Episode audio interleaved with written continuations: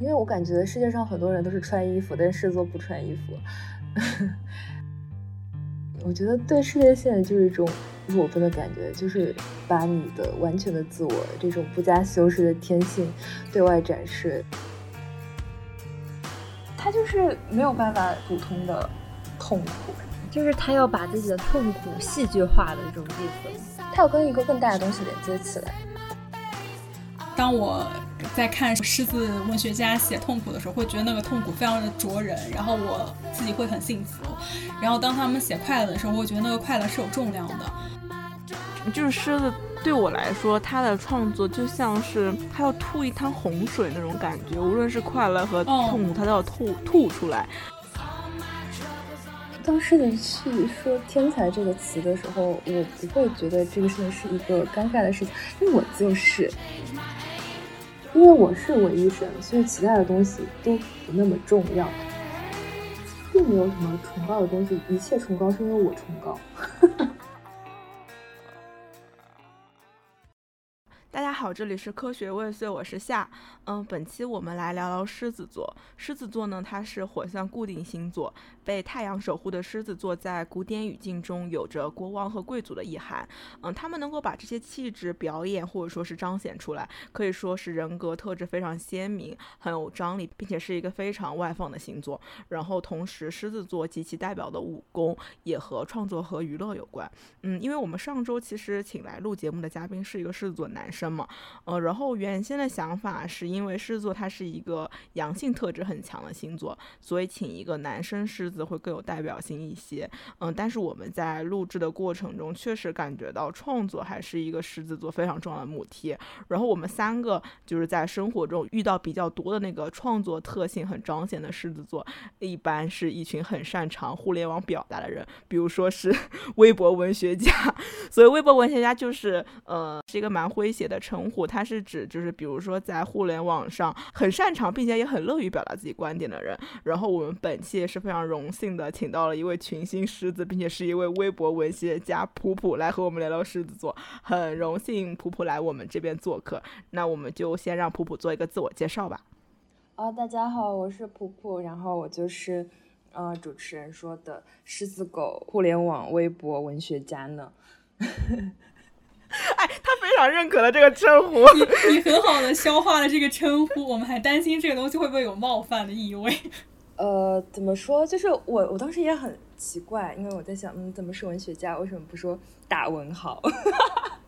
我来，我来补充一下前情。这个是本台的又一个互联网观察，就像我们观察到双子的微博关注数经常超过三百以上，这是因为我们就是不只是在发表观点这一块吧，然后还有在同人文创作、写故事这方面，就是我们三个都嗯不约而同的或多或少的翻写了一些。文学家大文豪，然后结果发现，就是我们后来一对，尤其是学了那个占星之后，发现他们都是狮子，然后不知道为什么，我们就觉得很神奇。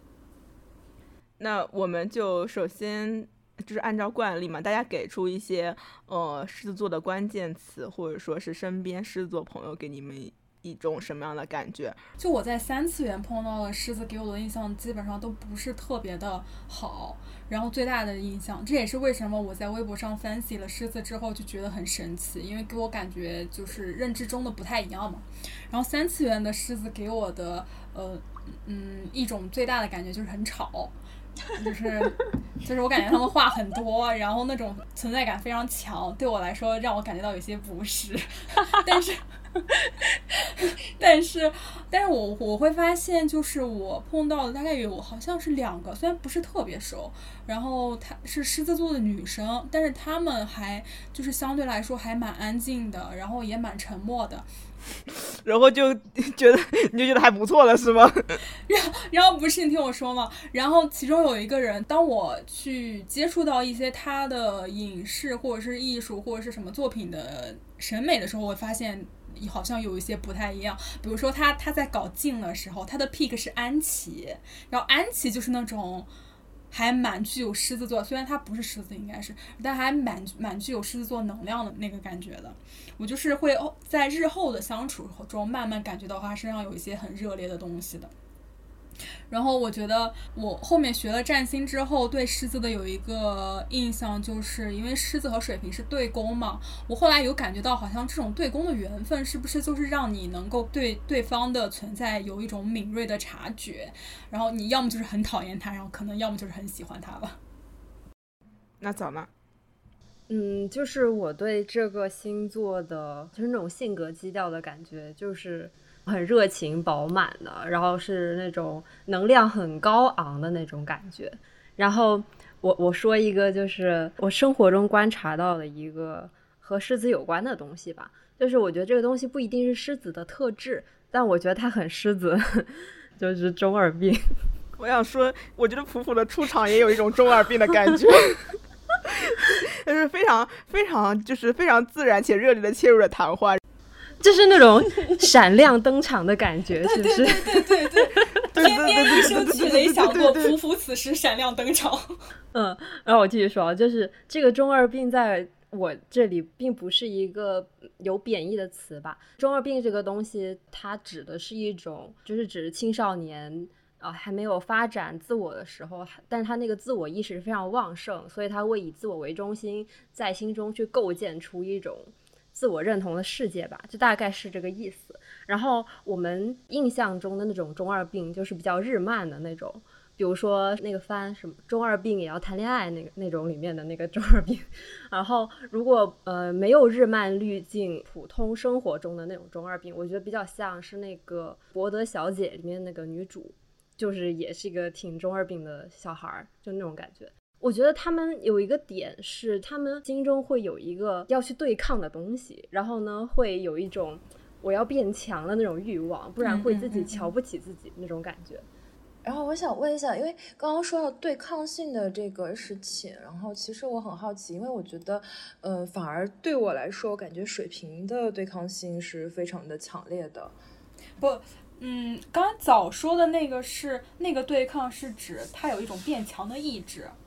这种对抗，对，就是他要打败一些东西，而不是要反抗什么。像水瓶，对对对。这这这个东西我要说，这个东西我要说。是这样的，就是有一段时间我去朋友家里面去玩嘛，然后我当时是在他的客厅里面打地铺，因为当时聊天的原因，然后也比较晚了，然后我晚上睡在那边的时候，可能就是进了一个比较异常的精神状态，就是睡觉之前就是那种迷迷糊糊的状态的时候，我看到了一些可怕的东西，然后我就觉得很害怕，然后我就去找我的朋友。然后我的朋友就开始给我塞小枕头，说啊，那你在我这边睡啊，给我点熏香啊，然后说你如果要吃的话，我有我也有那个镇静类的药物可以吃，你知道我干什么吗？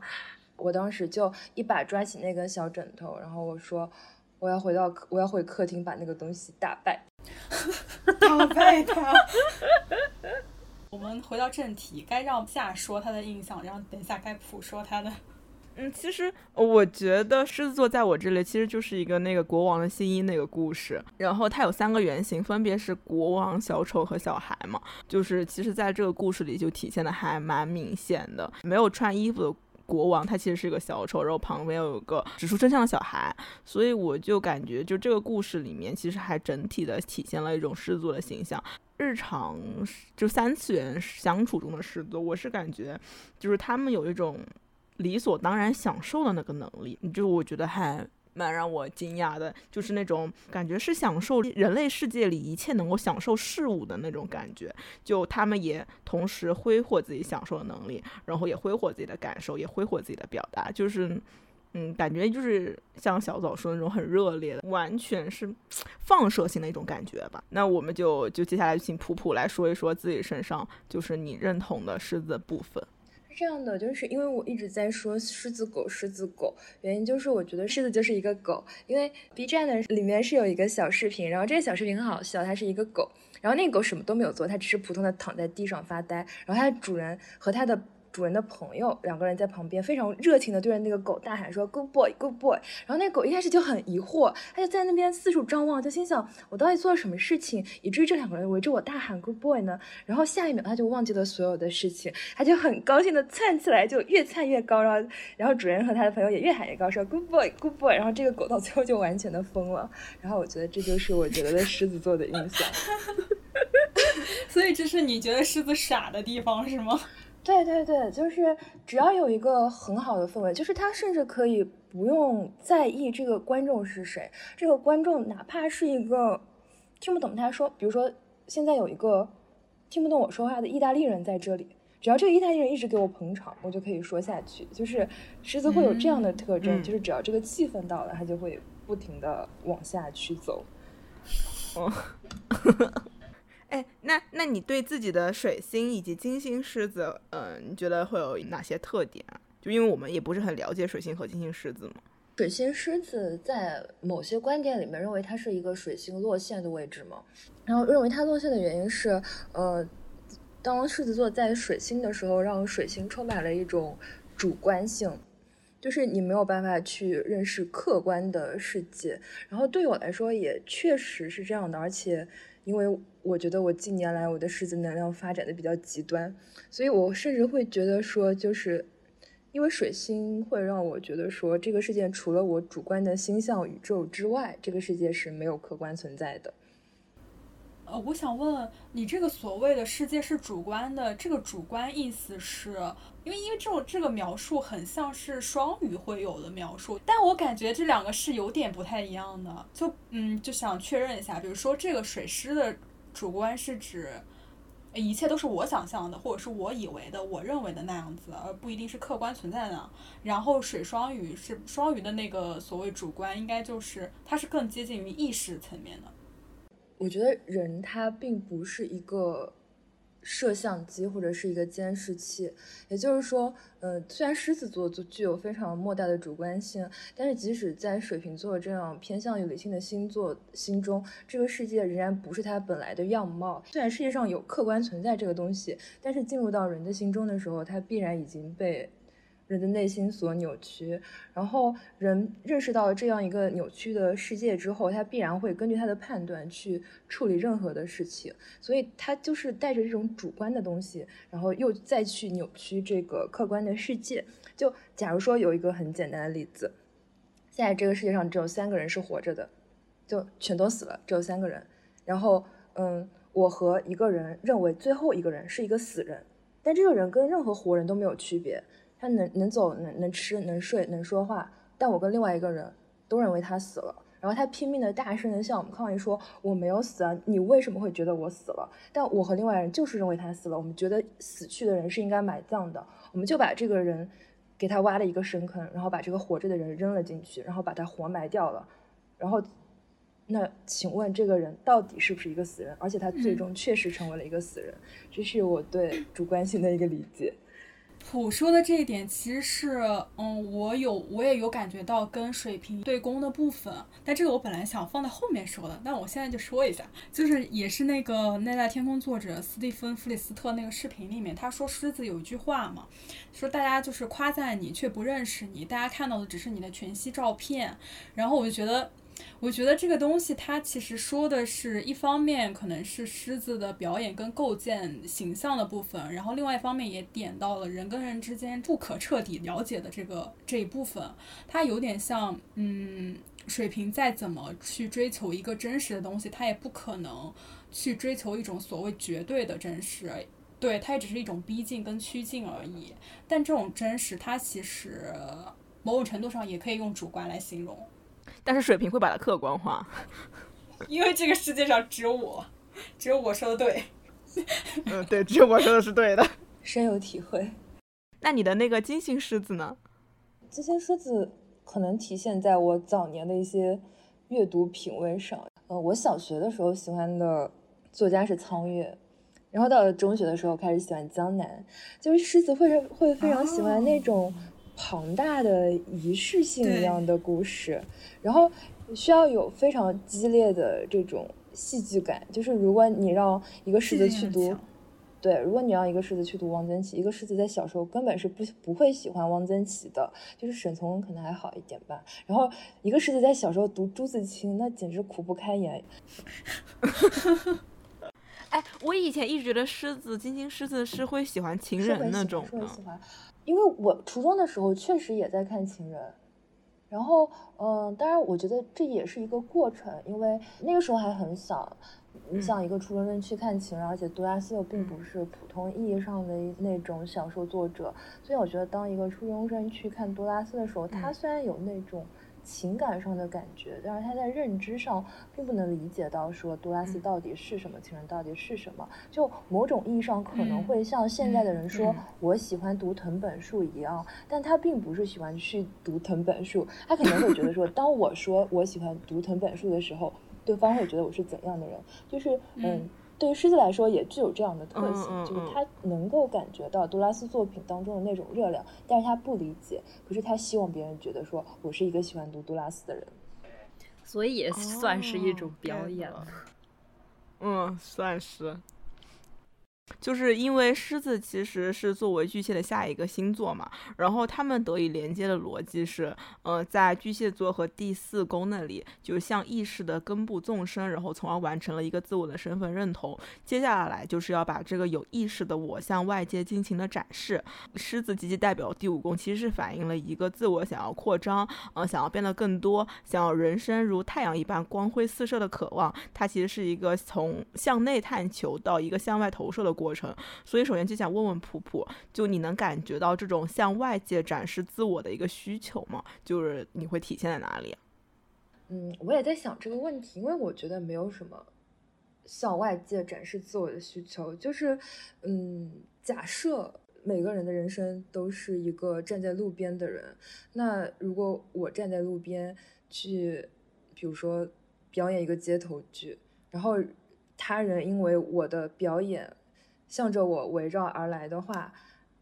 我我并不觉得这是我在展示这个东西，只是他人过来在观看我。就某种意义上，我会觉得说，嗯，桑野水菜在《赤之守卫》里面有一个对于演员职业的描写，他说演员是笼中的老虎，就是如果没有人来观看他的话，他就不存在了。我觉得更接近于那样的感觉，而不是说我去让别人看到我的感觉。他有点像，他好像。就只是存在在那里，然后观众如果要来看，那我也没有办法，是这意思。就是像刚刚那个向外界自我展示嘛，其实我觉得，你比如说开工号，它其实就是一个很明确的、很明显的一个自我展示的一个需求的体现呀。普普说过的话里面有，我有一段印象还蛮深刻的，嗯，就是你当时说那个偶像是公共厕所，你还记得吗？哦，我记得呢。公共厕所这个比喻当时就是有 inspire 到我，嗯，而且它是我非常陌生的表达嘛，所以它 inspire 到了我。嗯，我记得后面普普在公号里面也说了，那个自己选择成为一个偶像，就大概是说你你想要写公众号，然后通过这种方式就是接受大家的。那个打赏或者是干嘛的，然后这个东西也有震撼到我吧，当时，因为就是首先，嗯，能够以一种比较坦诚的姿态去说自己要做这件事情，我觉得首先它是我很认可的一个品质嘛，然后其次能够很坦诚的说出我要成为偶像这种话，我也觉得非常的震撼。嗯，是，我也记得有这个，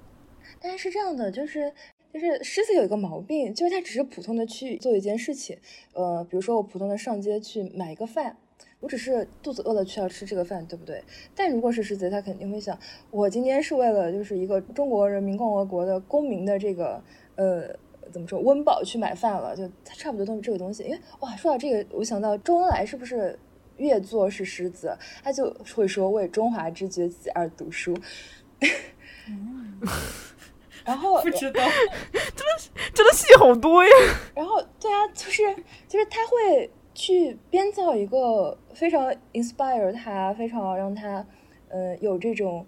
冉冉升起的感觉的一些理由，去骗自己做一些司空见惯的事情。然后公众号这个事情其实很简单，因为当时是一个穷大学生。然后真的是没有钱了，然后我就希望说，写了公众号之后，大家能多多打点钱，就朴素的愿望。然后关于偶像这个问题的话，我当时是我很多年前的一个困惑，因为，嗯，那个时候我还非常的小，然后就是你你不可能说你一上网写同人文就技惊四座，对不对？因为我也是一个当时也是一个普通的同人女，然后我到现在都记得我的第一个同人是。我每天坐在那边，就是上课的时候都要过十分钟再拿出来看一眼。然后那那那篇同人文是我热度最高的同人文，只有五十四个热度。然后后来就是发生了很多事情，你突然发现你不再是一个没有人关心的人了。然后你会发现大家都会在谈论你，但是你有时候就觉得很好笑，因为你会觉得说，明明是你自己擅自来。喜欢我，或者是擅自来讨厌我，但我却要对你这样的感觉去承担一定的责任。就是，嗯，人从来不需要成为真实的自己。嗯，我觉得邱永康说的很对，就是他对偶像的理解说，他说，嗯，偶像的一个特质就是具有被过度解读的这种潜能。嗯，我我是觉得非常的虚幻，而且。你会觉得偶像这个东西，就是爱你的人或者恨你的人，从来都不是因为你的面目去爱你，而是因为他自己的这种爱恨和欲望去，就感觉就是像打飞机打在你的身上一样，这种感觉非常的 奇怪，我很讨厌。所以，我那时那个时候我是感觉有一种被迫成为了偶像的感觉。然后，嗯，既然大家我是一个妓女，那世界就要变成大妓院，然后就说了那样的话。嗯，然后就 take it 是吗？就接受了。那那但但是我觉得这个时期已经过去了，就是现在我已经不是这样的。嗯，哎，但是其实其其他认识的那个微博文学家好像也是这样，就是我感觉他们有的时候是会对一些观众的评价或者是评论感觉到痛苦的，但是他们其实又是需要观众的。其实我这个我是觉得很矛盾。怎么说？就是需要的并不是说某一个观众。并不是说你这个人，而是说这种被注视着的感觉。对，但这个事情说起来也非常的中二，就是因为有的时候我去干一些重要的事情，比如说我有一个重要的面试，或者是我要去一个重要的场合，然后有的时候因为狮子也是会感到恐惧的嘛。当你面对非常重要的东西，你可能觉得说啊，那我是不是不行呢？那如果对方觉得我不可以怎么样呢？然后这个时候我会去幻想的是一个。完全漆黑的舞台，我是看不到下面的人的脸的。然后，当我需要力量的时候，我就会幻想，我把我的头抬起来的时候，就是有一个。灯突然从我的头顶啪的一下打下来，然后我就会站在那边开始我的你的表演。嗯，但我其实觉得这种东西，如果是身为偶像，应该会明白。呃，就是我之前看过一个 AKB 四十八前田敦子的一个纪录片，他说，当你真正的站在那个舞台上的时候，因为舞台上的光太过强烈，所以你是完全看不清整个舞台下任何一个人的脸的。所以我觉得这个。场景应该是狮子座，或者说至少是我对于观众的一个定义。嗯，所以其实本质上，相比于人群来说，更嗯更准确的说法应该是聚光灯给你力量吗？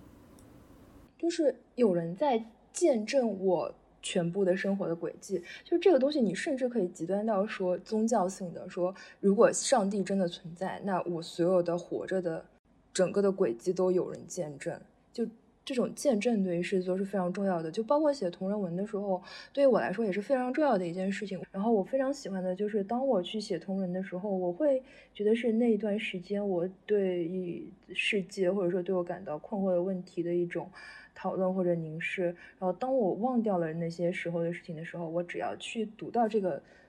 记录，我就会想起那个瞬间，原来我是这样想的。就你会，我会觉得说，那是一个像我自己个人的史书的一样一个东西。哎，你的这种表达，我感觉，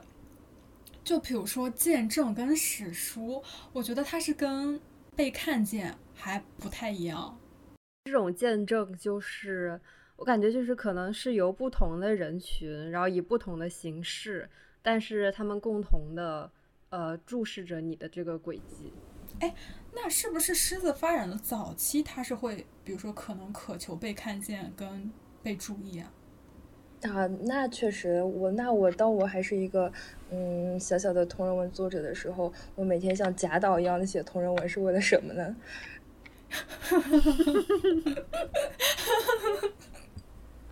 见证不就是一直被看见吗？就是看见一刻是不够的，你要时时刻刻被看见呀。这样，哎，这样听下来，人群就是一种容器跟工具人。啊，工具人。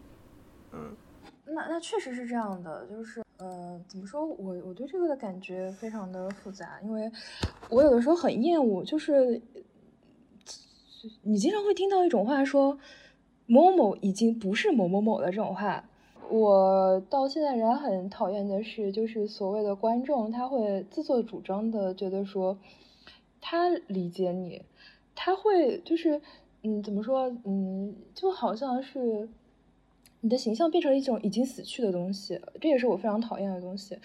就是当一个人说爱你的时候，他的爱之中到底包含的是什么？如果他爱的是一种形象，他爱的是一种死去的东西。因为我会成长，我会变成不一样的东西。我感觉这个想法也很狮子座，就是我也不知道狮子座怎么想，反正我觉得我在狮子座里面也不是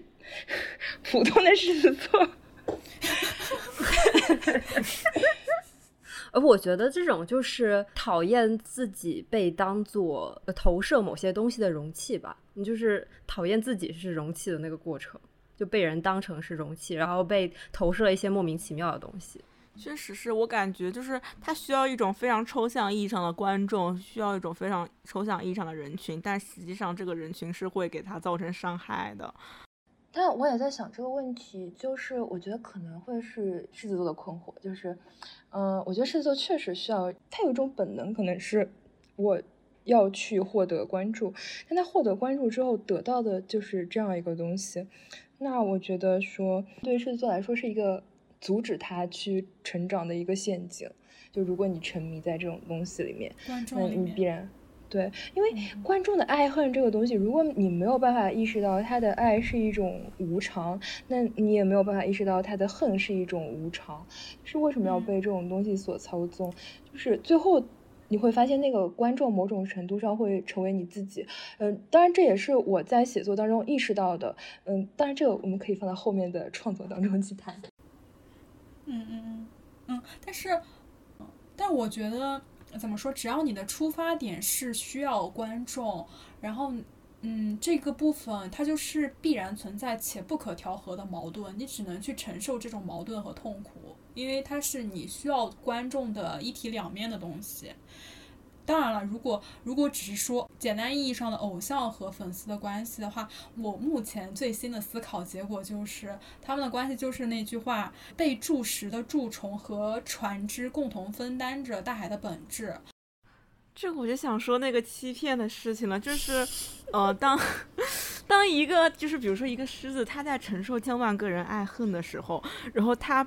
就是是不会沉默的，他一定会把他这个。他所承受的东西表达或者表演出来，然后当他在表演的时候，其实我就已经失去判断能力了，因为他非常理所应当、义正言辞的就告诉你，我就是这样的，我就是，比如说我就是这样迎接了痛苦和失败，我就是不在乎他人的命运，我就是过着一种放荡的生活，我就是怎么怎么样了，就是那个时候我就已经失去判断能力了，我不知道是什么样。他说我就是痛苦的，我就是想死，或者说我就是抑郁，然后你就相信这种，我对我。对我是一个普通的观众，我对一个，比如说我这时候也是一个注视着你的观众，但我是同时是一个普通人，我其实对你没有什么非常浓烈的爱和恨，但是我看到这种东西的时候，其实这种东西就会影响到我，感情还是怎 欺骗到我，会产生感情，他，嗯，会感生感情。对，我是觉得，呃，关于制作的表演性这个问题。这个事情比较好玩的一个地方在于说，一个人说狮子座表演不真诚的时候，但我想说，任何一个对表演的基础法则有所了解的人都会意识到，说表演的瞬间，任何瞬间都是真实的。就是在一个电影里面，一个男演员表演他爱一个女演员，这个东西一定是真的，它不可能是假的。就是感情是真实的，但是投射的对象和情境可以是虚假的。就是大概是这种感觉，而且狮子座有一种不能承受作为一个普通的人去受苦，他会身上有一种需要用人类的命运去把自己的痛苦消化掉。嗯，对他不接受自己是一个他会觉得说他自己像一个耶稣一样，你知道吗？要去被定一下这样，他不会觉得说我只是一个普通的人，因为说错的话被大家讨厌了，他会觉得啊，我是一个耶稣，这些愚蠢的人都要把我定起来，可能他会他会用这种方式去处理他的痛苦。嗯，对他会有这种受难者的感觉，他就是没有办法普通的痛苦，哎，就是他要把自己的痛苦戏剧化的这种意思吗？它要跟一个更大的东西连接起来。哦，就是，你比如说我我自己的表达，我对痛苦的表达是很克制的，但是我经常能在能够在狮子座不止一个狮子座那里看到的表达，就是我痛苦的要死掉了，我下一秒就要死掉了，你是不是想让我自杀这种？哇，是的，是的，我跟你讲这个事情，而且狮子座很好笑，嗯，这个狮子座就是我了，就是我当时加班，然后我走在路上，我跟我的同事说，因为我跟我同事说，我好想死，我好想死，但是因为那个时候还是一个实习生，我还没有过试用期，然后因为那个那个同事是我的呃师傅，嗯，然后我就觉得在我的师傅面前大叫说好想死啊，好想死啊，那那我师傅会不会对我有不好的印象，会觉得我是一个不积极、不认真的人？那我这个试用期该怎么办呢？然后我灵机一动，在我的师傅面前开始大叫说我想活，我想活。哈哈哈哈哈！哈，这个好戏剧性啊！我的天呐！没有，我我只是想说这一点，就是狮子座他会，就是这种强烈的表达，对于他来说是像一种喝点中药调理一下排毒，就是你要把这个东西强有力的排出去，就可能拔火罐或者嗯殴打致身体有淤青，然后。推着拿师告诉你说啊，那那你的毒已经排出去了，你的湿气已经排出去了，可能是这样的。哎，那你在日常生活中的一些就是较为普通的情绪，也是会比呃普通人更加强烈的表达的吗？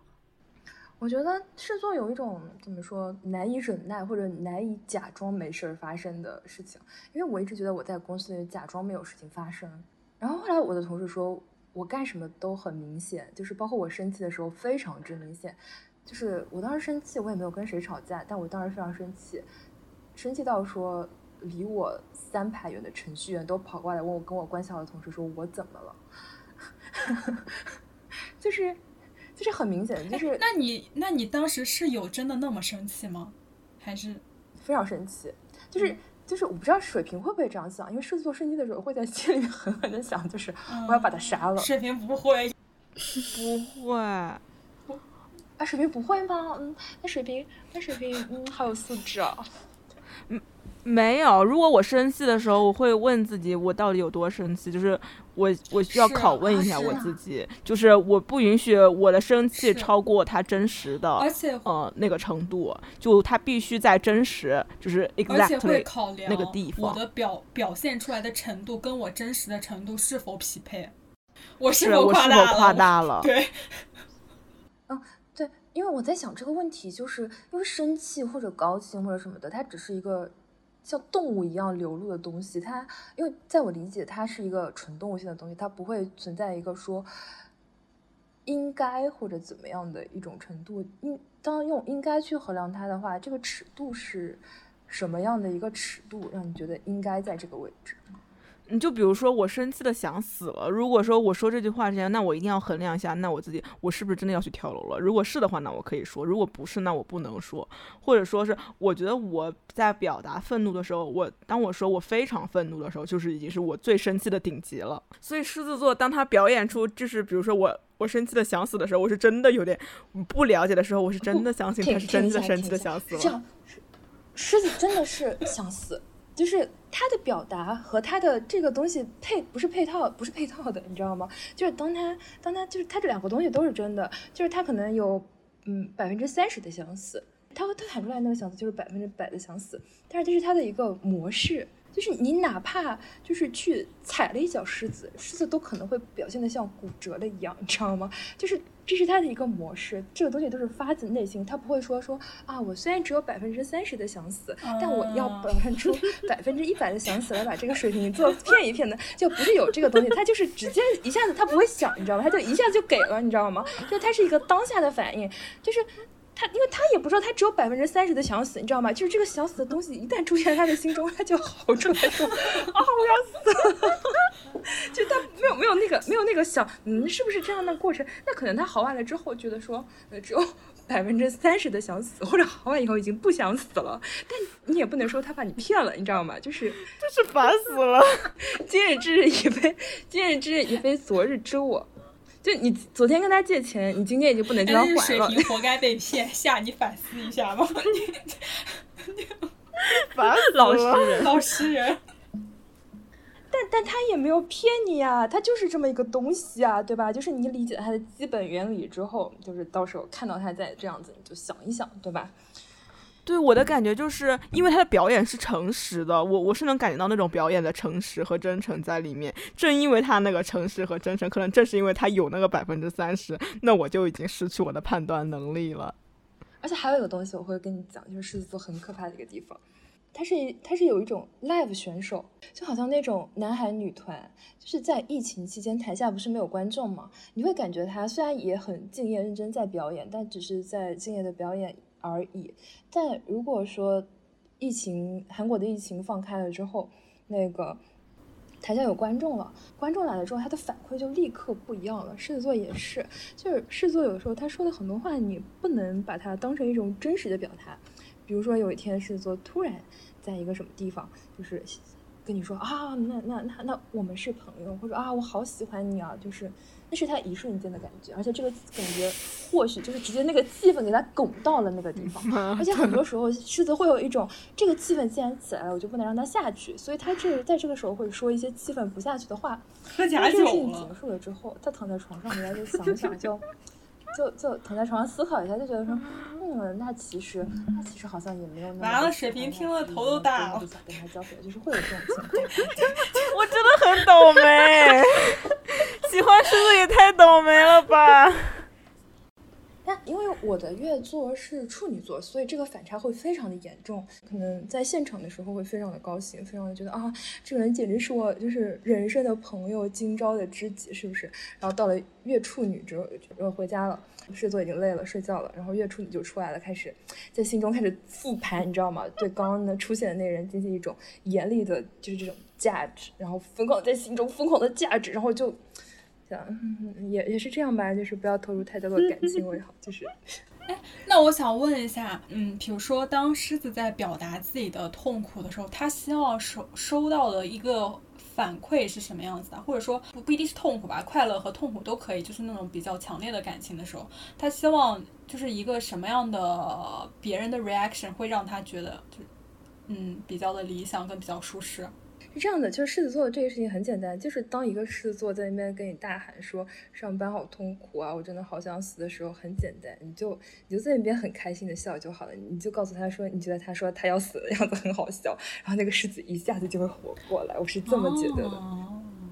所以这个逻辑是什么呢？这个原理是这样，就是因为我有一个朋友，这个朋友之所以跟我朋友就很简单，就是他真的很奇怪，就是我哪怕坐在他的旁边，我喝一口水，他对我笑，你知道吗？我哪怕就是在旁边就是发呆，他都会笑，你知道吗？他会觉得就是我，哪怕就是随便干个什么东西，他就觉得特别好笑。就是这种人，就是狮子座非常喜欢这种人。而且尤其是当狮子座没有在讲笑话，只是在普通的生活的时候，如果有一个人觉得他很好玩，他会觉得哇操，怎么会有这么好的事情？就立刻就会忘记的，也不能叫忘记痛苦吧，就是会短暂的放下痛苦。哎，这是不是有点像那个小丑的原型啊？听起来，嗯，嗯，有，嗯，对，那确实是在骗人。不是的，怎么是这样？但但是这样，就是狮子座，它本质上仍然，它仍然不是一个水象，它是一个火象的东西。也就是说，有的时候，有的场合之下，他会拱起来说那样的话。但是如果你就是你今天让他高兴，他会。这样跟你讲，但如果你天天让他高兴的话，这个事情就是一个真的事情，他就是会真的喜欢你。嗯，哎呀，真的还蛮倒霉的，水瓶喜欢狮子。我觉得听下来这个问题，我好像也或多或少有一点得到了解答。我现在可以相信或者可以判定他是真诚的。但这个这种真诚，它和我们在水平聊的那一期的那种对于真实的要求还是不太一样的。不一样的。嗯，对，所以就是我感觉是，你如果就是摸摸清了这个门路，你大概调整一下自己的认知，其实也还还蛮好跟狮子相处的。我觉得这个东西很简单，就是因为你在跟狮子交往之前，你不知道它是，就好像你去称一个东西，你不知道这个东西是带一个包装盒的，你就没有去那个壳儿，然后你就把这个。重量称出来之后，发现比实际的要重，那你就说我操，狮子座这个人真的是怎么欺骗我，奸商，缺斤短两，对不对？但是你突然发现他其实是有个壳的，把这个壳一去之后，那这个就，对吧？狮子座就不是奸商了。但我只是个没见过世面的小姑娘啊，我不知道要去壳呀。我真的是，我觉得是夏夏真的在狮子那里受过太多伤害了，就是不仅在互联网上，然后包括在三次元中，我觉得都都是都是被狮子欺骗。真的是，我他妈也太惨了，就，哎，真的是太过分了。就是请狮子以后和水瓶相处的时候小心一点。嗯，我们快点 move on 到下一个问题吧。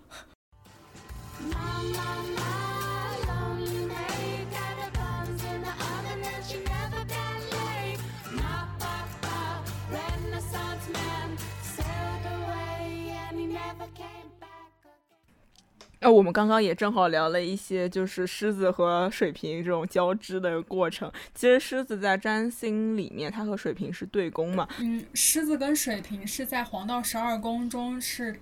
嗯，怎么说成对角，一百八十度在星盘上分布。嗯，然后就是所以说，狮子和水瓶也会有很多一体两面的地方。我们今天可以说一说关于他们一个独特性的问题，因为，嗯，发展自我的一个面向就是发展自己的独特性嘛，不甘心做一个淹没在人群中的某一个人，要做一个呃特别的有个性的人。在这个发展独特性的这个命题上，狮子和水瓶还是会有一些区别的。虽然他们的一个很重要的面向都是发展自我的个性。但是他们的逻辑就不太一样，我们就今天可以聊一聊他们的差别。就是我对这个这个问题最朴素的理解，很简单的说，水瓶的独特叫特立独行，狮子的独特叫鹤立鸡群。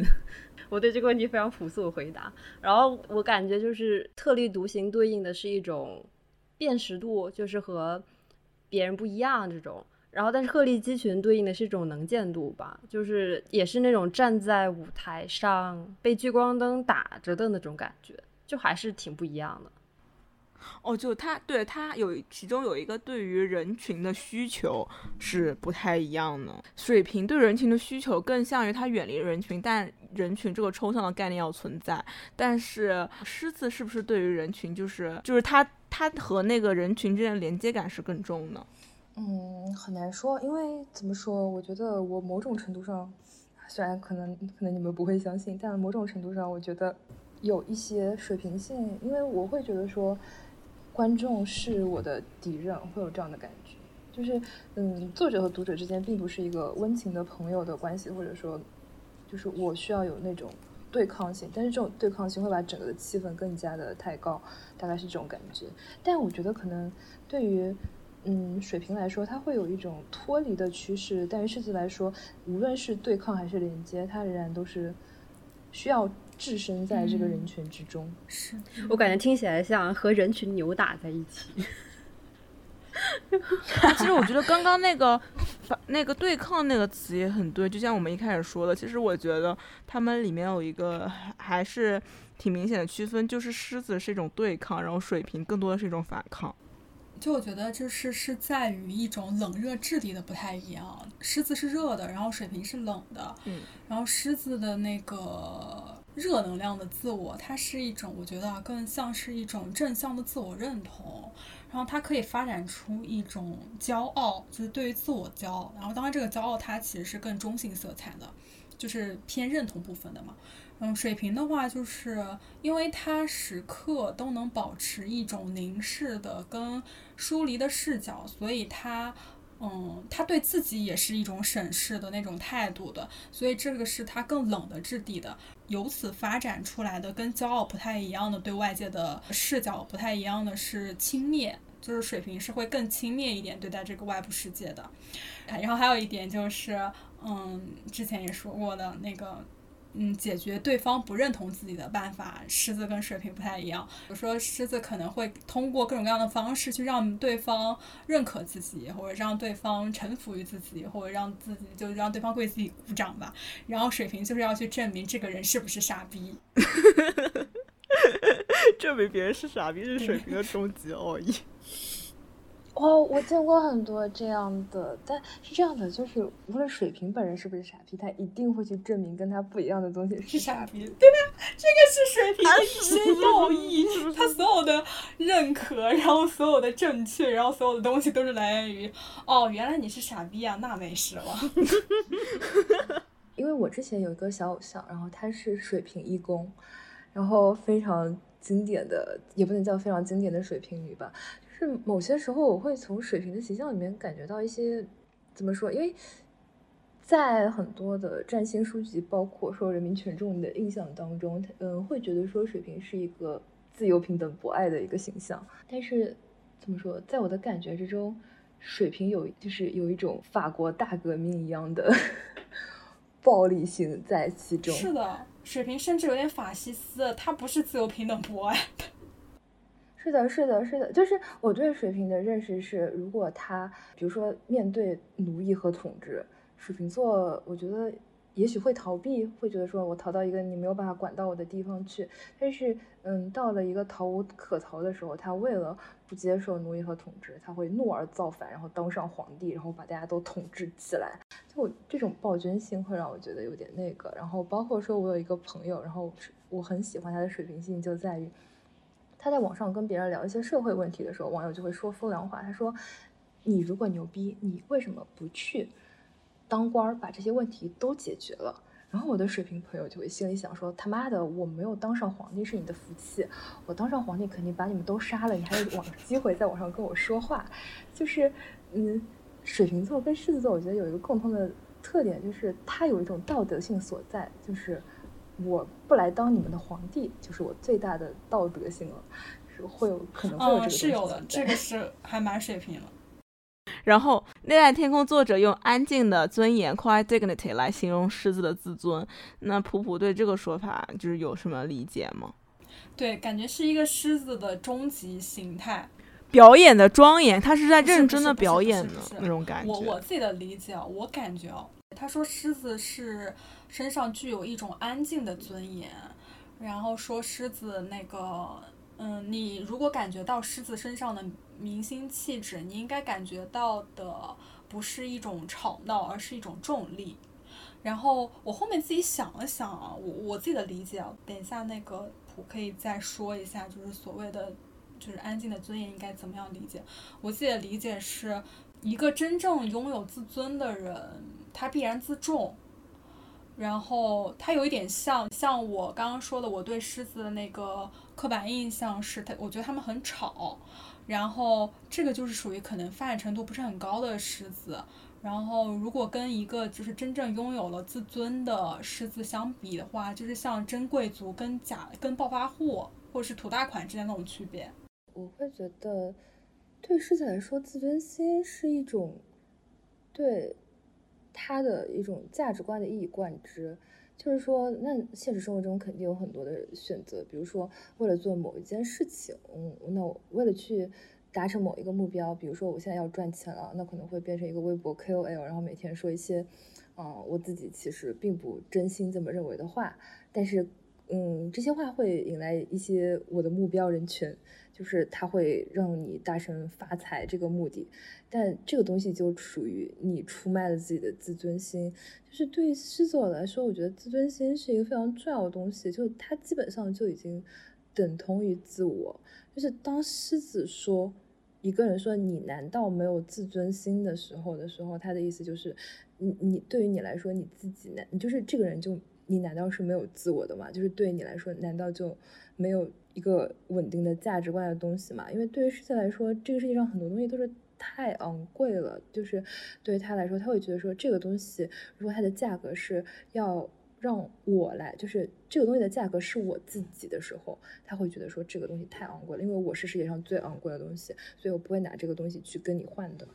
我觉得狮子是知道自己想捍卫的东西是什么的，他的这个自尊其实也是。就是一种对自己的捍卫嘛，就像普刚才说的，你秉持一种价值观，然后那种呃没有办法替代的、没有办法动摇的这种东西的一种确认，我觉得是，就是他的自尊是这个东西，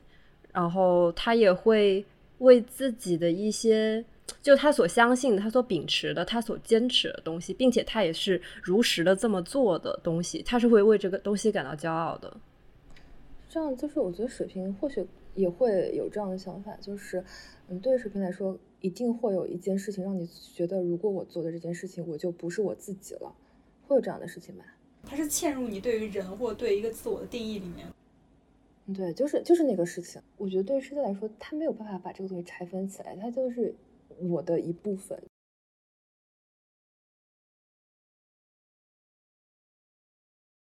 刚刚聊了一些就是自我展示的需求嘛，把自己作为一个展品向世界表达出来。其实成为展品的驱动力应该是来源于观众和掌声，也是我们一开始说过的那个。嗯，书上有句话是这么说的：不管是以什么样的形式呈现，每个狮子的电路中都存在了那么一两个表演节目。只要你鼓鼓掌，舞台的幕布就升起来了。嗯，因为得到了赞许，所以会做得更好。只要还有捧场的观众，狮子座的表演就。不会停止。那普普，你会觉得你认可这个说法吗？然后就是除了掌声和注意力，还有哪些东西是可以给到你正向激励的呀？是这样的，就是因为我之前写过一条微博，说狮子座是世界上最大的公贼。嗯，什么意思呢？因为我是觉得，嗯，对狮子座和水瓶座来说，可能对领导来说就是很难管嘛，因为个性都很强。但是我觉得水瓶座是一个并不那么容易被。领导所收买的这样一个下属，但狮子就很简单，就是你只要狮子座做了工作上去，然后领导说啊，你干的真不错呢，就是一瞬间，这个狮子对你的这种傻逼的这种辱骂就会豁然停止，他会想，哇，你这个人真有眼光，是很不错呢，然后他就会元气满满，然后你去你你你这时候趁热打铁说啊，那你这个东西做的很不错，我觉得有一个工作也很适合交给你，我觉得这个组里面只有你能把这个东西做得非常好，然后狮子座就哇日新月苏啊消。高一干十的去把这个工作给做起来了，这是我对狮子座正反馈的全部理解。所以，所以你很吃吃那个夸奖那一套的是吗？然后激励式教育还是什么？嗯，是的，是的，就是就是狮子座是一个是一个很神奇的东西，就是你只要让他做的觉得自己做的很好，他确实能够做的很好。但如果你让他觉得他做的不行，他马上就给你做的不行，就是他也不是故意给你摆烂，他就是当他觉得他自己不行的时候，他就会不行。他没有正反馈了。嗯，对，所以就是如果有狮子座男朋友的一些嗯女性朋友的话，我觉得可以多多的夸奖他，但也不要让他太高兴了。诶，因为就是刚刚说，其实这个东西夸奖它是一种正向激励嘛，正向激励它就会让你的表演越来越好。那我想问的是，如果是反向激励的会怎么样？因为狮子它还有两个原型，就分别是国王和小丑嘛，这个两个东西也是挺一体两面的，他们都是就是舞台的中心，只是说表达的效果是不一样的。如果说你得到了。掌声，然后被赞扬、被拥戴，那你当然就是国王。但如果就是被喝倒彩啊、被嘲笑啊、被质疑啊，可能就成为了小丑。那你就是你会怎么样应对这种，比如说没有得到赞扬，或者说得到批评的这种时刻呢？就是你会觉得成为了小丑吗？或者说怎么样的？嗯，因为我觉得小丑其实不是一个贬义的词，就是当你成为一个小丑的时候，它仍然是一种。快乐的事情。就是，国王和小丑的区别并不在于说，呃，我的反馈是好还是差，就是国王和小丑都要求说周围的人做出那种生命的喜悦的反馈，其中的区别就在于国王是你，嗯，当然我觉得国王也不是什么好好东西吧，就是狮子座也有好日子也有坏日子，就是他走运的时候，他可能觉得啊，那我是世界的国王呢，那我想什么这个世界上什么事情不不就要实现吗？是啊，这是一种比较夸张的说法。那他肯定有倒霉的时候，就他倒霉的时候，你你出门就摔跤，你你你出门就忘带钥匙，这个时候你肯定不是世界的国王了吧？对，就但这个东西就会以另外一个形式体现出来，我也是狮子座非常经常做的一件事之一，就是他会把自己的倒霉的事情说给你，然后要需要你觉得非常好玩。其实哦，这个小丑是也是仍然是一种表演者的形象，说他是国王和小丑，他都是一种中心者的角色。对，因为因为你会把那个出丑的东西非常快速的变成，就是当你一个东西出现有损你的尊严的时候，你会非常快速的把它去变成喜剧性的东西来抵消它对你尊严的那种损毁。这个事情就很简单，就是日本的搞笑演员非常常见，他们经常会有大量的就是不伦丑闻，就包括指原丽奈也发生过这样的事情，就是她是一个，她是 AKB 偶像，后来去了 HKT 嘛，就是她的在意的期间发生了一件事情，就是她的前男友把她的裸照发出来了，然后给他的偶像事业带来了非常大的打击。然后在一个综艺节目上面，然后嗯，当时秋刀鱼问他，就是一个主持人问他说，嗯，那你会喜欢什么样的男性类型？他说我喜欢。守口如瓶的男性，就是嗯，包括很多的日本的搞笑艺人会有不伦丑闻，就是搞小三，但是他们会觉得这个东西不是一个道德性的污点，他会觉得这个东西放到综艺节目上面，我能把这个梗用到四五年，他把它消解掉了，就是这个东西很快就被消解掉了，就是嗯，某种程度上也可以说是一种国王的诡计，这个东西东西会让你加觉得他对这种东西的态度，对我也是这么觉得，他的魅力，一种无耻的魅力。我觉得就是做小丑，其实也是让他成为舞台中心的一种方式。而且我会觉得，呃，愿意去主动扮演一个小丑的人，或者是愿意当众出丑的人，我觉得他要么就是一个大善人，就愿意做这个牺牲；然后我觉得要么他就是自己在心里面做国王。就是狮子座是有一点像那种，有一句话说，就是当你是一个 rapper 的时候，你为了你的歌词能够押上韵，你什么都愿意写，什么都写得出来。狮子也是这样，就是只要能让周围的人高兴，他妈的这个人什么都干得出来。我，我有一个朋友也表达过类似的想法，然后他就是那种在做那个 presentation 的时候，更愿意讲笑话逗大家笑的人。然后大家如果不笑，他就会很难受。哦，其实他要反馈。对，然后大家给他的反馈越好，他就会讲得越好。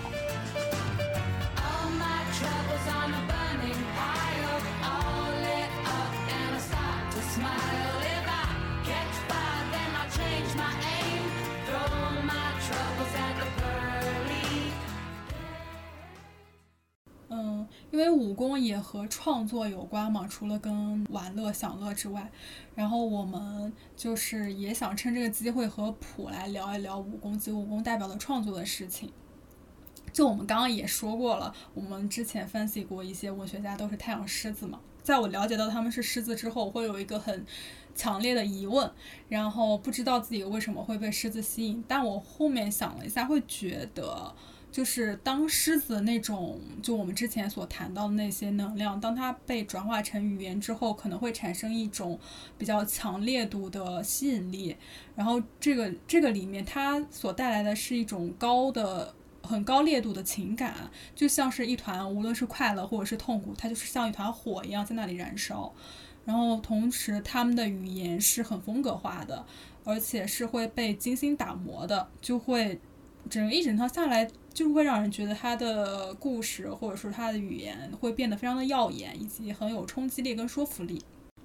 嗯，就比如说，当我在看狮子文学家写痛苦的时候，会觉得那个痛苦非常的灼灼人，然后我自己会很幸福。然后当他们写快乐的时候，我会觉得那个快乐是有重量的。嗯，不知道普对于我们这个观察有没有什么可以联系的地方？然后你可不可以作为一个创作者来讲一讲你自己的创作机制？然后以及你进行创作的动力吧，反正都可以。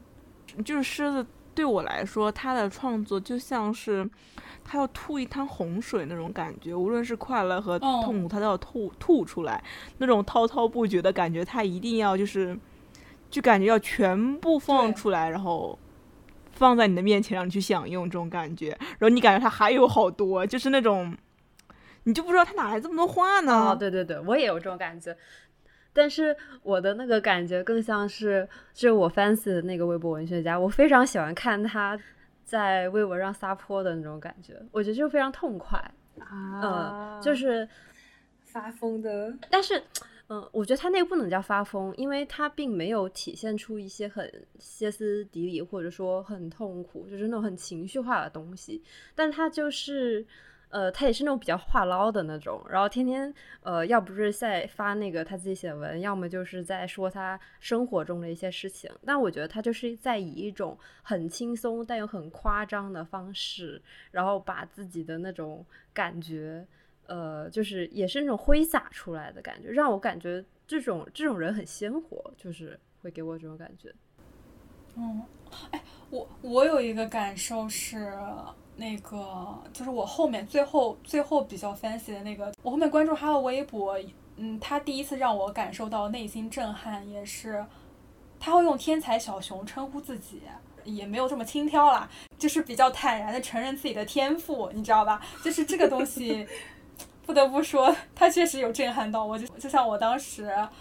嗯，看到你说要成为偶像，但虽然这两个东西听起来好像不太一样，就是反正就是就是这个东西有震撼我心。嗯，是这样的，就是当时的去说“天才”这个词的时候，我不会觉得这个事情是一个尴尬的事情，因为啊，我也会大喊我是天才这样的事情，因为我就是，比如说普通的人啊，这个话说的很狮子，因为我当时发现，如果一个人的星盘里面有很重的狮子，他会说一个东西，他就是在讲一件事情的时候有一个。一般的参照性的时候，他会突然说普通人，但是说普通人的人又是什么人呢？就很这个事情就很那个。然后是这样，就是普通人会觉得说，一个人竟然敢自称天才，或者说觉得这人自称文豪，妄自尊大。但是我觉得就是不是我的问题，是这些人的问题，因为是这些人赋予天才与权威性。当一个人赋予一个东西权威性的时候，说明他放弃了理解这个东西的本质。就直接把它给抬了上去，但是我没有放弃理解，而且我知道这是什么。天才只是一种感受性，你如果能够去这样的去感觉世界的话，我觉得天才真的就是只是一种主观感受。当你感觉自己是天才的时候，那种那种幸福的感觉，就是你你是能确认得到的。就是当你知道自己是天才的时候，你是能能确认到的，就是那种喜悦的感觉，就是。那种很可怕的感觉哦！我到现在，因为我现在已经很久没有写同人文了。我说这个话可能会，嗯，大家可能会觉得会比较怎么说夸张，或者觉得说失真。但是有的时候，当我写到一个东西的时候，我会觉得说。我能这样写就是一种天才的确证，因为世界上真的是没有第二个人能这样写，而且我很清楚的知道这是一个很好的东西，就是一瞬间，就是那种全能自恋就会笼罩在我的身上，就那一瞬间，你就会觉得真的是。那种释迦摩尼的感觉，就是天上天上地下唯我独尊，就是在一个星象世界里面，你只要手指到这个东西，这个东西就会立刻变成你想要的形状。你甚至不需要像物质世界里面那种移山填海的感觉，就是在你的星象宇宙里面，一念之间，这个事情就会变得天翻地覆，就是那种怎么说神的感觉，非常的奇妙。然后那种感觉很可怕，但是这个发言会有点危险，嗯。怎么说？我会觉得吸毒或者做爱可能都没有这么好的感觉，就是已经经历过那样的时刻，然后我会觉得很可怕，因为你一旦经历过那样的时刻之后，你会不断的在之后的创作之中，就是渴求去再重复这样的体验，但那个门不是永远对我打开的。哎，这个我们之前好像有聊过。你在接近，就是你觉得自己得到神奇，或者是就像普说，你有点确证自己成神那个时刻，是比任何高潮都更高潮的体验。所以，一方面不会给“天才”这个词赋太多的媚，然后另外一方面又可以确证自己是有天赋的，所以才可以。不，就是我是，当然这这又是涉及到另外一个东西，人民群众对于狮子座那种傲慢或者说骄傲的地方的那种痛恨，就是狮子座或许是不能理解的，因为对于狮子座来说，天才并不是只有我有的东西，这个东西也在你的身上，你甚至可以说它是类似于说像禅宗所说的佛性，就不是说选中的人才有，而是所有的人身上。一视同仁的有，只是有的人知道，有的人不知道而已。狮子座说我知道，但为什么？因为我知道，不知道的人要要觉得我傲慢，或者是一个对自己没有逼数的这样一个人，对吧？就是我知道这件事情又有什么错呢？因为你身上也有，只是你不知道啊。你不知道这件事情为什么变成了是我的错呢？就是会有这样的感觉。嗯，我觉得不是“天才”这个词，而是。坦诚的表达自己的是天才，跟坦诚的表达自己是叉叉叉，这个东西会让我比较震撼。而且这个应该是我感觉是，嗯，狮子蛮共性的东西的。是这样的，就是我觉得天才是一种，它是一种瞬间的感受。可能当我说我是天才的时候，跟我说我今天很高兴，或者我今天我今天想我想死，都是一种对状态存续的一种表达，只是说我是天才的这个状态会听起来比我高兴、我想死还要强烈很多倍，包括感受到东西还要强烈很多倍。天才是一种状态，就是它并不是说一种资格，或者说一种资格证一样的东西。嗯，我觉得不是，我觉得根本在于大家会默认你在进行一些这样的表达的时候，尤其是在进行一些自我的偏积极的表达的时候，人是会。嗯，带有一些耻感跟害羞的，然后狮子它好像是没有带这个部分的，嗯，就是我感觉哈，如果说天才只是一种状态的话，你就无需为这个东西感到羞耻或者对对对对什么了。对，你在表达这个的时候，只是在陈述一种状态，并不是说，呃，我把我和天才画上等号，就是那个资格证的那个那个表达，他不是这个意思。所以我觉得他在当下也只是很。呃，沉浸于自己的那个天才的状态之中，并且把它表达出来了。我觉得就是这个回路是这样的。嗯，而且就是怎么说呢？我会觉得说狮子可能有的时候会，是不是会给人一种就是他的意思是我跟你们这些人都不一样。嗯，我觉得嗯不是不一样，而就是就是一种闪开我要表演了的感觉，都给我看好。我经常感觉狮子很容易被误解的地方就是。在于大家可能觉得他有分别性，大家可能觉得他说这些话就是为了表示啊，那我肯定是比你特别的啊，那我肯定是 嗯嗯怎么说跟你不一样的人，就是有的人会这样想，所以会觉得狮子很讨厌。但是这就是一个很简单的事情，就是我跟你们不一样，可以反过来说，就是你们跟我不一样。就是既然我跟你是不一样的人，就说明你也跟我不一样，就这之间其实已经是一种平等的关系了。哎，我觉得是这样的，就不是不一样，而是嗯，好比大家都使用相同的词语，但好像狮子就会，我说这个词说的就是更重，然后我在这个词里面注入的能量就是更强，或者说我使用一些很常见的表达，但我要表达的东西和你们都不一样。嗯，那确实呢，为人心癖单家具呢，对我来说就是嗯。写东西的时候会有一种很强烈的感觉，这个东西写得好和这个东西是我是两个东西，就是你一定要写到一个瞬间会觉得说啊这个东西就是我的时候，你会觉得这个东西是 OK 的了。有的时候你会写一些东西，但这些东西你会觉得哇什么八股文章写的虽然是好的，但是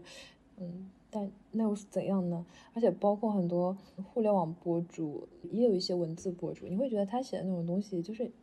你看就知道这个东西并没有他自己的灵魂在当中，他只是一一个普通的商业的行活，一个专业的商业的行活。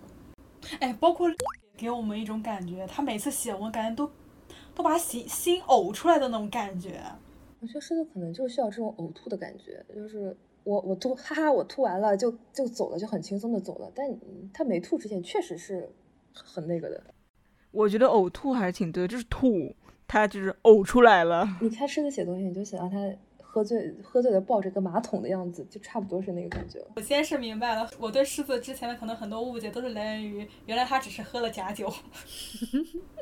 哎，那你后面会觉得他是不错的吗？你是会去思考，还是就是你就觉得那个是不好就不好？你有你有别的更好的？嗯，但我觉得可能这个东西跟我的狮子座没有关系，可能跟我的冥王天蝎或者木星射手有关系。就是我会觉得。写作是一种心智的旅程，是一种经验的探索。如果我是一个生活在赤道的人，我可能一生都没有见到过下雪这样的事情。然后现在我。有机会去日本的北海道旅行，让我看到那种白茫茫的大雪之中有一个可以泡的温泉，我会觉得这是世间的奇迹，我肯定就拿出我的小小本子把它刷刷刷写下来了。但是对于生活在北海道、天天在这个温泉旅馆里面打工的人，这个东西就是他的一个日常的生活的图景。但是我觉得写作就是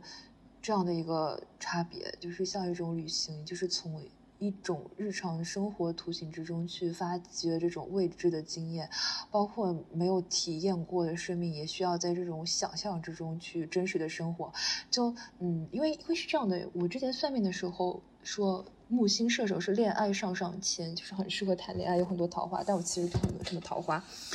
然后同时虽然是恋爱上上签，但是因为冥王天蝎在也在我宫，就很容易发生出一些就是极其浪漫，但是又非常狗血的爱情故事，就是奇情的一些故事。但是我从来没有发生过。然后后来就是，嗯，大家研究了一下，说如果你每天写同人文的话，就可以把这种黑暗的部分在你的同人文里面去消化掉，这样你就不用在现实生活中受这个苦了。所以有时候我会感觉到一种。天蝎性就是就创作当中，必须要对日常的生活进行一种极其严苛的考问，你才能得到一种真实的证词。因为我看那个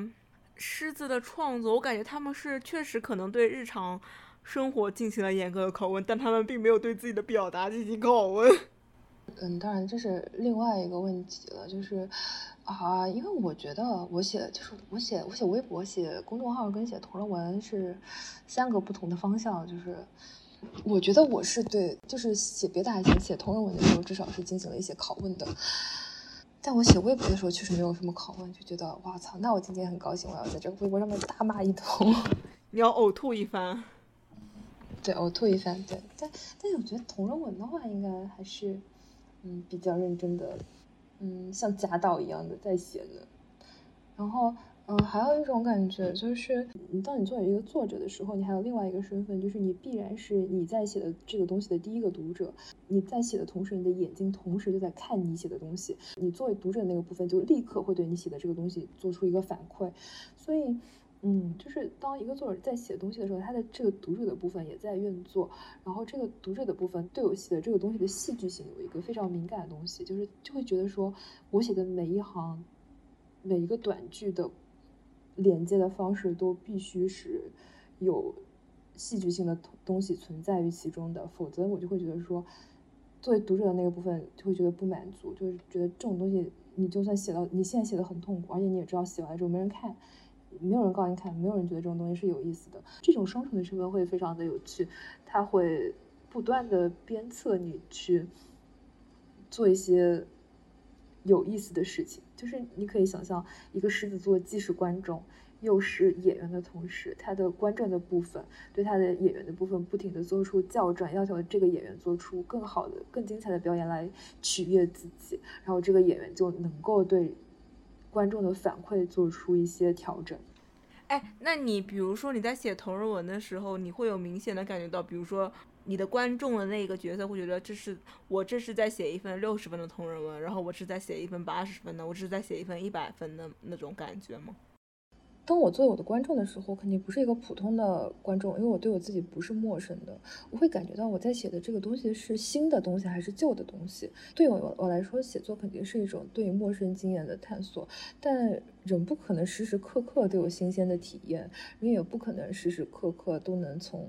嗯生活里面有新的体悟。就是你的人格总有一个稳定的时期吧，在这个时期你会觉得说没有什么痛苦的事情，世界也跟跟我没有什么冲突，然后。这个时候你去写一个东西的话，你就会觉得是对以往模式的一种重复，但是它的质量仍然在这里。比如说，它作为一个故事，这个故事的质量仍然在这里，就是你会觉得把这个东西拿给读者看，其实读者也未必说不爱看，他们可能也觉得说写的还不错呢。但这个东西对我来说无意义的部分，就是我在写的时候，我没有任何新鲜的感觉去刺激我，我会觉得这是一个已经死去的或者已经可以去死的过去的我在写的东西。哎，那你为什么要写呢？就是你可以理解为一个剧场，就是写作这个东西和剧场是本质上是同一个东西，就是你需要在里面获得一些新的体验，从日常经验中获得陌生的体验。当你知道一切都是已经死去的你，当然，当你知道一切都是成就了你的表达的时候，那你为什么还要去做这件事情呢？当你知道这里结束的时候，你就要去出发去寻找新的东西。就哪怕说我现在没有找到，但我还是要去找这个东西。当我觉得说我这一段时间可能真的没有什么想写的话，就会很长时间，可能一年两年都不写。这个时间就是对于创作者来说也是很痛苦的，因为你可能会觉得说那种。写作的渴望可能就这样永远消失了，不会再回来，或者说还是会回来。就是你不到那一天，你是不知道的。它并不是像一个太阳一样，就是可以会会让会像休谟一样，说根据我的经验，我知道它还是会再度升级的。所以有的时候也会自己出去找一找它。就是通过继续去写东西去寻找这种冲动或者欲望之类的。是的。哎，你刚刚说创作的渴望，所以你是有创作的渴望的吗？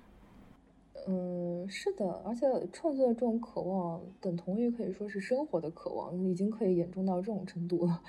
嗯，就创作在你这里是一个非常重要的母题，是吗？呃，非常的重要，但我我其实有的时候不太喜欢，就是当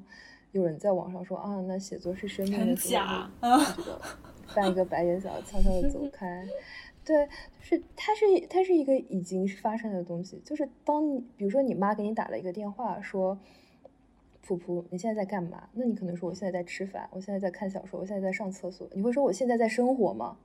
你不会的。我想问，那你会把什么样的东西列入为创作这个词的范畴呢？比如说你写同人文是，那写一些长微博是吗？那别的东西是吗？就是什么东西可以被纳入这个范畴？我觉得很多东西都算吧，就哪怕说我今天做菜这个事情都算，就是嗯，一切能够体现我的个性，能够帮助我去发现新的。自我的东西都算，你哪怕说我现在去学习做菜，那有的厨师他的调味就非常的有 sense，这样的事情也可以称之为说是创作所在。哎，那它是一种本质上还是表达自我，或者说是你自我的一个容器？对，甚至生活方式都可以。就比如说我今天拿着一个 AirPod，然后我就。对着我的同事，呃，对着我不不要对着我同事，同事不值得。嗯，对着我的朋友掀开了这个 AirPod，然后单腿下跪说，嗯，要请嫁给我吧。就这个事情，世界上任何人个一个人都不会做，只有我会做。那这这也是一种创作。哦。哎，所以如果这个东西它是如此的日常的话，那创作这两个字在你那里应该也不是一个很崇高的词语，对吧？也是一个很普通的。对于狮子座来说，呃，当然也不要不要拉狮子座下水吧。对于我来说，就是并没有什么崇高的东西，一切崇高是因为我崇高。哇，本期精致出现了。因为对于我来说，我会有一种感觉，就是因为我是唯一神，所以其他的东西都不那么重要。之前我在看禅宗公案，然后里面有一段关于说无情是否可以成佛。无情就是指的说像嗯花草这样的。生命说他们是否具有佛性，是否可以成佛？但是我觉得禅宗非常有趣，因为这个问题在我看到的公案两个公案里面都出现过。然后一个公案里面就是禅师大骂说，就是花草成不成佛跟你成不成佛有什么关系？把他骂了一顿。然后另外一个禅师的回答是，有一种一人得道鸡犬鸡犬升天的感觉。他说，当你成佛的时候，就是你所见的眼中所见的一切都立刻都是有佛性的。所以花草也是可以成佛的，无情之物也是可以成佛的，是这样一个回答。所以我觉得，其实后面一一个回答，我会觉得有一些的狮子座，但但但不能说完全狮子座吧。还有一个问题，嗯，就是书上有一句话是这么说的，他说：“为世界而表演，也就是说去信任他，呃，对生命的毫无疑问的信任，就是狮子的圣杯。”所以想问一下普普。因为这句话我自己觉得还是蛮抽象的，我然后我的理解也不是非常到位，所以我想问一问噗噗，就是在这里的话，你理解的就是什么叫做对于生命毫无疑问的信任啊？就是它会有哪些体现？就是它把它具象化一点，代表了什么？嗯，我觉得可能这是一个狮子座天性的东西，就是裸奔。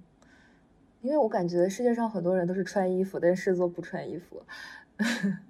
嗯。我觉得对世界现在就是一种裸奔的感觉，就是把你的完全的自我这种不加修饰的天性对外展示。因为，嗯，展示过的话可能会有体会，就是外界可能对你的这种天性并不是觉得说啊，那那很可爱呢，就就可能会觉得说啊，这是什么？这是一个呃叽叽喳喳很吵的东西呢，